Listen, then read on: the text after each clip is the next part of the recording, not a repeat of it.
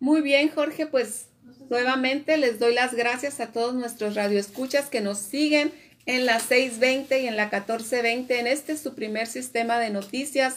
Escuchamos la entrevista al gobernador saliente Jaime Bonilla y fue una entrevista para, desde mi punto de vista, una entrevista que afloró al ser humano que, que está muy comprometido con todos los valores que una familia baja californiana debe, debe tener. Jorge, y en, en otro carácter de noticias, quiero decirte que este lunes inicia la recolección de firmas para promover la revocación de mandato de Andrés Manuel López Obrador. Si se cumplen todos los requisitos, el ejercicio se llevará a cabo el 27 de marzo del 2022. Pues qué bueno, fíjate, ya ves que el, presidente de la República siempre a la vanguardia de que México sea un país moderno, que sea un país democrático. Fíjate que se lanza él mismo el reto a que si la gente lo quiere tener el poder que lo deje y si no, pues la revocación de mandato. Hablando de esto, pues ya sabemos que aquí en Baja California el Congreso tiene congelada esa decisión, pues seguramente muchos tienen miedo a perder a perder que se puedan reelegir de nuevo o a que el pueblo les dé de baja. Mas, sin embargo, López Obrador ha trabajado constantemente y arduamente para que el, el pueblo ponga y el pueblo quite. Adelante con la nota, mi querida Así es, joven. Pues, Jorge, pues quiero decirte... Gracias por el joven. quiero decirte que el, del primero de noviembre y hasta el 15 de diciembre se llevará a cabo la recolección de firmas de apoyo ciudadano para promover la revocación de mandato del presidente Andrés Manuel López Obrador. El Instituto Nacional Electoral informó que del primero al 15 de octubre recibió 24.029 avisos de intención de organizaciones, ciudadanos y ciudadanas que buscan constituirse como promoventes del ejercicio democrático. Del total, 22.419 cumplieron los requisitos para recabar firmas y 1.603 no cumplieron con la documentación requerida. Solo siete postulantes se desistieron del proceso. Fíjate, Jorge, que en este ejercicio democrático hay una sola y exclusiva pregunta que dice, ¿estás de acuerdo en que Andrés Manuel López Obrador, presidente de los Estados Unidos mexicanos, se le revoque el mandato por pérdida de la confianza o siga en la presidencia de la República hasta que termine su periodo. Y hay dos cuadros. Uno dice que se le revoque el mandato por pérdida de la confianza. Y el siguiente cuadro dice que siga en la presidencia de la República. Pues ahí tiene usted, ahí tiene usted la respuesta que quiera dar a esta pregunta que sin duda pues marcará un hílito en la historia de Baja California, de México, de la República Mexicana, ya que pues esta situación que pues da la oportunidad de que México cambie para siempre y que ningún mandatario pues se quiera pasar de vivo y que puedan cumplir con las expectativas que tiene la gente. Y si no, go home, my friend. Adelante con la nota, Así es, Jorge, ya que de convocarse la revocación de mandato, se llevará a cabo el 27 de marzo del 2022 mediante votación libre, directa y secreta de la ciudadanía y será procedente con al menos la participación del 40% de los ciudadanos inscritos en la lista nominal de electores. Pues las, sociedades eh, que están promoviendo esto, me imagino que se van a organizar en todos los estados para tratar de llegar a unos 30 millones de firmas, o no sé cuántas se necesiten exactamente, pero ya ves que Andrés Manuel López Obrador ganó con 30 millones de firmas, vamos a ver cuántas se necesitan para que este proceso siga avanzando. Pero fíjate, independientemente de cualquier que sea el resultado, esto está marcando un antes y un después de la democracia en México.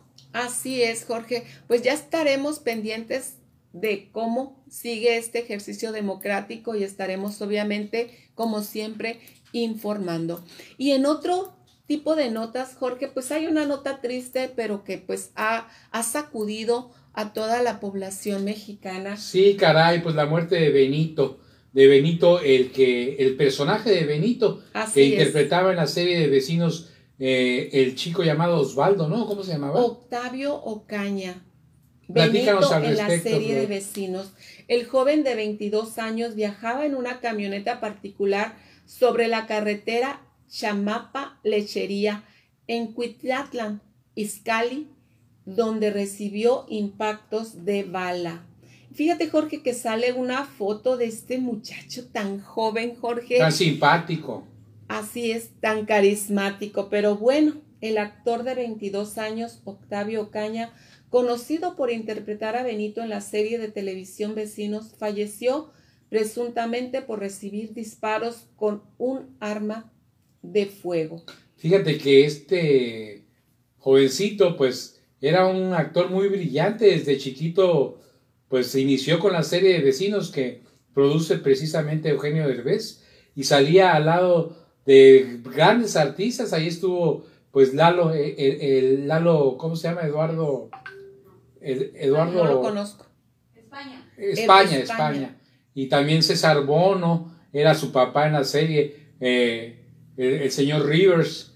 Y pues lo vimos crecer a Benito porque yo creo que empezó como a los 7, 8 años, hasta ya mayor, pues más de el tiempo que tiene la serie de vecinos, ahí lo vimos crecer, crecer como, como actor y crecer como ser humano. Pues lamentable, lamentable eh, que gente tan talentosa tenga este, este final. Y pues ¿Qué más podemos pedir que resignación a sus, a sus seres queridos? A sus pues, compañeros, a sus compañeros porque a sus amigos, sus porque amigos se han su segunda familia. ¿eh? Exactamente, sus amigos han expresado, incluso los que iban con él, Jorge, pues uno de ellos que no ha podido dormir, que, que no deja de temblar en las noches. Y cómo no, Jorge, esto se convierte en una verdadera pesadilla para todas las personas, pues que que de una forma u otra pues han estado ahí o han este han visto, Jorge, han presenciado este tipo de crímenes que esperamos, Jorge, pues las investigaciones que realice la fiscalía pues logren llegar y dar con el paradero de estas personas que privaron de la vida de este joven y pues a México de una una gran figura que prometía Jorge mucho en los círculos actorales. Sí, porque se dicen muchas teorías, se dicen muchas cosas en las redes sociales, pero nosotros nos vamos a esperar, mi querida Flor, a que la autoridad determine qué fue lo que realmente pasó. Adelante con la siguiente nota. Fíjate, Jorge, vamos a irnos a una nota de la alcaldía de Tecate. Pide Darío Benítez a Marina enfocarse en proyectos de seguridad para Tecate. Dice, el edil municipal afirmó que hace meses inició un acercamiento con quien hoy se convierte en la primera mujer gobernadora del estado.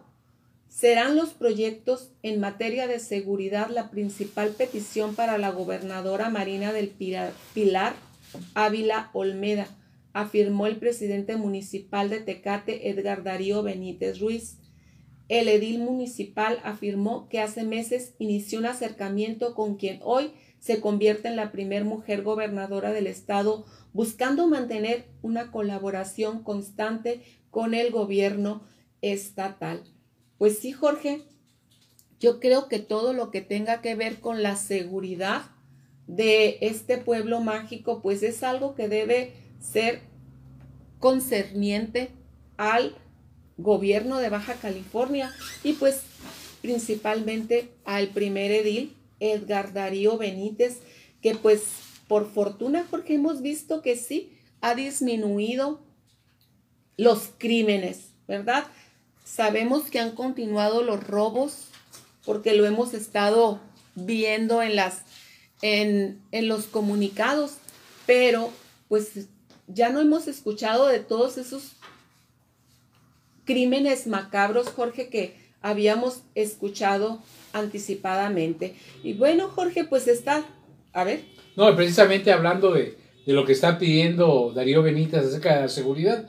Ayer me llamó la atención, mi querida Flor, de uno de los anuncios que hiciera Marina del Pilar de eh, dar de alta a la Secretaría de Seguridad Ciudadana. Pues yo me quedé intranquilo, no entendí muy bien esta nueva, en la creación de esta secretaría. No sé si se refiere a crear la Secretaría de Seguridad Ciudadana estatal, porque recordemos que eh, desapareció la, la Policía Estatal Preventiva, que estaba invadida por gente malosa, que era la gente que cubría a Kiko Vega durante mucho tiempo. Y esto tiene una historia, una historia de la historia, ¿no? De dónde nacen este tipo de policías y qué es lo que se pretende. Entonces, a mí me gustaría que ojalá nos aclararan muy bien esta situación, porque ayer el primer anuncio que dio es crear la Secretaría de Seguridad Ciudadana. Espero que no sea lo que estoy pensando, que no sea revivir al, a la Policía Estatal Preventiva, porque haciendo un, un breve eh, análisis histórico, anteriormente en los tiempos de los Césares y de los romanos, pues para poderse conservar en el poder los romanos inventaron la policía pretona, que era una policía de élite que siempre estaba cubriendo al gobernador en turno. Aparte de la autoridad que había, estaba la guardia pretona, que era una guardia muy especial y que permitía que los gobernantes, que los gobernadores hicieran y deshicieran a costa de todo, puesto que tenían pues a una policía completamente a su servicio y para cuidarlo de cualquier tipo de situación en la que se pudiera meter. Esperemos que no sea esto de nuevo porque la Policía Estatal Preventiva dejó muy mal sabor de boca en los baja californianos durante el tiempo de Kiko Vega, de Osuna Millán y de Eugenio Elur. Muy bien, Jorge, de esta manera vamos a irnos a una pausa y regresaremos con nuestros amigos al aire en unos minutos. Nos quedamos por, con nuestros por el momento vamos a quedarnos con nuestros amigos de redes. Muy bien. Vamos a pausa. En un momento regresamos. Pues sí, estamos con nuestros amigos en Facebook, YouTube, en Alexa y en demás hierbas, ¿no? Así es, Jorge, pues volver a decirles a todos aquellos que tengan una un negocio mediana, pequeño, grande empresa y que deseen darla a conocer, Jorge, pues que se comuniquen con nosotros. Creo que tenemos capacidad para armarles un paquete radio, televisión, para que den a, conocer su producto, Jorge. Pues, ¿Y que llegue a dónde? A través de las redes al infinito y más allá. Muy bien. Pero aquí, Jorge, pues estamos por toda la Baja California, el sur de la Alta California y lo van a poder escuchar y ver en diferentes zonas. En todo el estado a través del canal 87, mi querida Así es. Y a través de la radio, Jorge, también. Pues ojalá que las personas que aquí nos están escuchando, pues que se decidan a promover su producto, porque pues es muy, es muy común que nosotros tenemos un producto y no sabemos de qué manera darlo a conocer pero pues nosotros estamos aquí para asesorarlo. Pues comuníquense con nosotros, aquí estamos en su primer sistema de noticias a sus órdenes. Jorge, pues quiero decirte que este fin de semana fue un fin de semana muy agradable para este pueblo mágico de Tecate. ¿Y ya no fuiste a correr, mi querida Flor?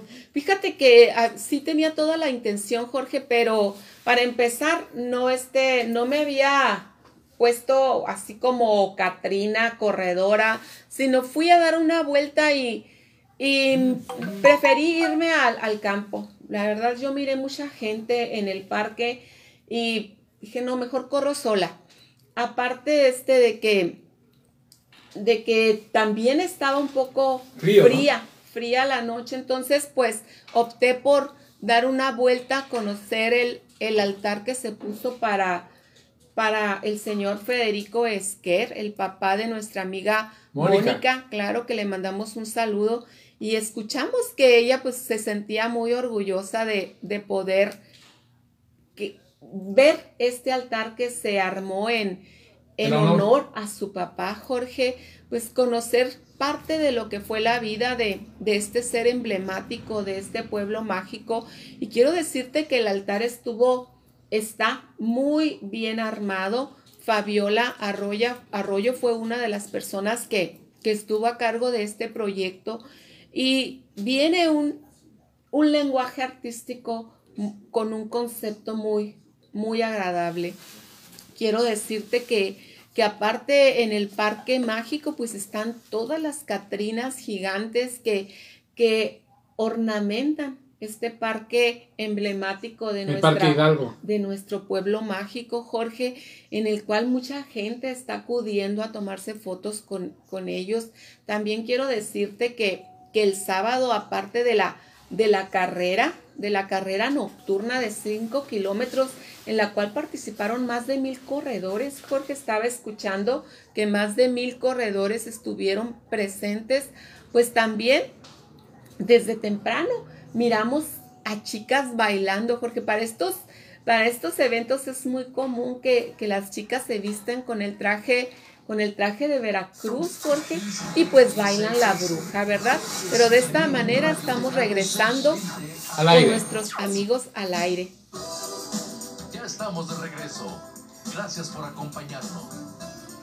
Pues si usted tiene oportunidad, si tiene oportunidad de visitar el pueblo mágico, de tomarse una foto con las Catrinas que están en el Parque Hidalgo, pues vaya, vaya al centro de Tecate, de cualquier parte del, estado de Estados Unidos, que tuvimos mucha, muchas visitas de mexicoamericanos aquí en Tecate, el pueblo mágico, y también pues hubo una gran diversidad de restaurantes que estuvieron prestando los servicios con el fin de no permitir que se acumulara tanta gente. Fíjate, Flor, que esta fue una muy buena estrategia tratar de mantener a la gente pues en diferentes lugares con unos horarios diferentes pues lo único que, que sí se vio un poquito lleno fue el maratón pero de ahí en fuera todo estuvo diversificado.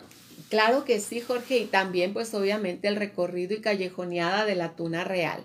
Por otro lado, Jorge, pues hoy es primero de noviembre y sabemos que mucha gente tiene la costumbre de visitar los panteones tanto el primero como el 2 de noviembre. Y pues fíjate que para ello el alcalde, el alcalde del ayuntamiento, Darío Benítez, con el objetivo de salvaguardar la integridad física de las familias durante los próximos días festivos, la Dirección de Seguridad Ciudadana y Tránsito Municipal de Tecate implementará acciones del denominado Operativo Día de Muertos los días lunes 1 y martes 2 de noviembre del 2021 en el Panteón Municipal ubicado en la colonia industrial. Lo anterior ocurrirá desde las 6 de la mañana hasta las 18 horas para asegurar que la población pueda convivir de forma agradable durante estos días en los cuales comúnmente acude a visitar las tumbas de sus familiares. Asimismo, para evitar actos de vandalismo en los panteones. Pues qué bueno, Jorge, saber que las personas que quieran acudir a estos, a estos lugares, pues que vayan con esa, con esa garantía, ¿verdad? Que van a tener seguridad. Y yo les recomiendo a nuestros amigos que si van a los panteones, independientemente de toda la seguridad, la máscara, el gel y todo, se lleven sus dos galones ya con agua, porque muchas veces la gente eh, está batallando por conseguir agua, está muy lejos eh, el, depósito del agua o no hay agua y en fin, para evitar cualquier tipo de contacto, con dos galoncitos que se lleve por cada lápida la que vaya usted a limpiar y a ponerle agüita ahí si lleva algunas flores, pues póngasela, llévesela, llévese una escoba también y si es posible, pues también algún trapito ahí para dar una limpiadita, pero trate de llevar su propia agua para evitar contactos y evitar eh, malos ratos, ¿verdad? y sobre todo pues tratar de estar un ratito nada más, no lleve alimentos, eh, no lleve nada de las ofrendas que tradicionalmente se llevan el Día de los Muertos, pues precisamente por, por la pandemia, por lógica, pero de todas maneras hay gente que a veces se le va el avión, así es de que más vale recordarles que tengan los cuidados sanitarios necesarios y evitar cualquier tipo de consumo de bebidas, de bebidas de graduación alcohólica, de bebidas normales y también de comidas o de alimentos o dulces, ¿no? Pues sí, mira, Jorge, y tal y como... Y evitar llevar a los niños. Tal y como lo prometió, lo cumplió. Gobierno estatal entrega santuario migrante, el primero en México. El gobernador saliente, en el último estirón del gobierno, todavía ahora exgobernador Jaime Bonilla, fue inaugurado el santuario migrante en Tijuana el primero en toda la República Mexicana, así tal y como lo dijo. Sí, Yo lo había estaré trabajando hasta el último día de mi gobierno, así lo dijo y lo declaró en varias ocasiones el ex gobernador Jaime Bonilla. Este es un espacio en el que las personas en situación de movilidad pueden llegar a pernoctar con sus familias. Bonilla destacó que este proyecto tiene capacidad para 140 personas o bien 33 familias completas. Sí, fíjate que hace como dos meses eh, el propio gobernador Jaime Bonilla declaró que Baja California era reconocido como un santuario del migrante.